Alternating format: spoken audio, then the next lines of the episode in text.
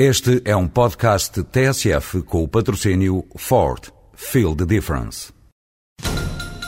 Estamos a acompanhar a grande manifestação que juntou mais de 2 mil pessoas no Rocio. Desde trabalhadores de empresas de mudanças até trabalhadores de transportadoras, todos se manifestam felizes pela eleição da Ford Transit como comercial do ano. Ford Transit Comercial do ano 2007. Não trabalho na boa, trabalho na melhor. Ford. Feel the difference. Celebrou-se esta semana o 30 aniversário da primeira eleição democrática para as autarquias locais.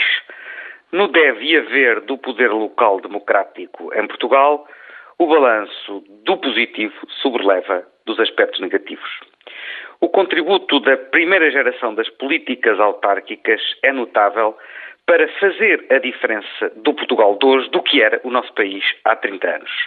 Basta recordar as condições de saneamento básico, distribuição elétrica, de abastecimento de água, certas infraestruturas fundamentais para a vida coletiva.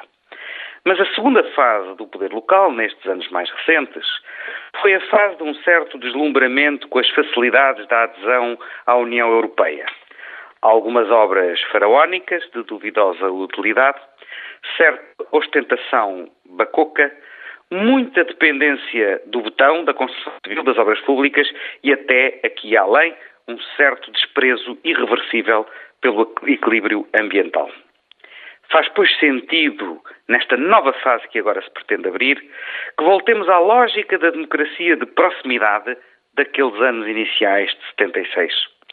Mas só que desta feita, essa lógica de proximidade tem que se centrar nas questões sociais e nas questões do desenvolvimento económico, nos cuidados primários de saúde, na assistência social aos idosos ou às crianças, na educação básica e na cultura. Só assim faz sentido reivindicar novas competências para as autarquias, novos meios financeiros, mas também só assim será possível pôr termo ao sufocante centralismo em que Portugal ainda vive.